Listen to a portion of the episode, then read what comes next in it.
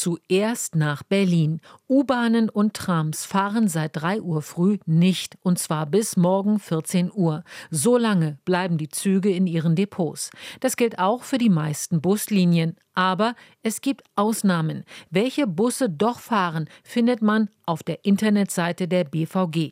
Es sind zu viele, um sie hier aufzuzählen, und es sind vor allem sehr kurze Strecken am Stadtrand. Im Zweifel also in der App oder im Netz schauen.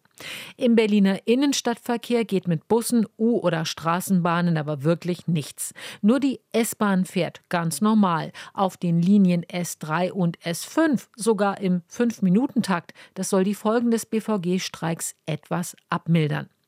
Hauptknackpunkt bei den Tarifverhandlungen mit den Berliner Verkehrsbetrieben die Gewerkschaft Verdi möchte über eine Ausweitung der sogenannten Wendezeiten verhandeln. Das ist die Zeit, in der Busse oder Bahnen an der Endhaltestelle pausieren, bevor sie in die Gegenrichtung fahren.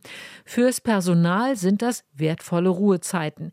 Diese Entlastung sei sehr wichtig, sagt Verdi-Vizechefin Christine Behle, weil zu viele wegen Stress den Beruf verlassen. Wir stellen fest, dass viele Beschäftigte sich für eine andere Beschäftigung außerhalb des Nahverkehrs entscheiden.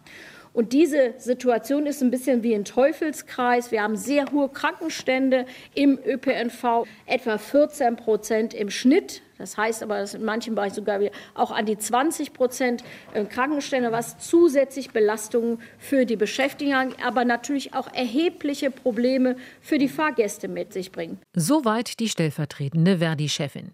Im Tarifkonflikt in Brandenburg geht es im Kern um andere Punkte. Hier wird um die Lohnfortzahlung im Krankheitsfall gestritten und über die Arbeitszeiten. Beides wollten die Arbeitgeber verschlechtern, behauptet die Gewerkschaft.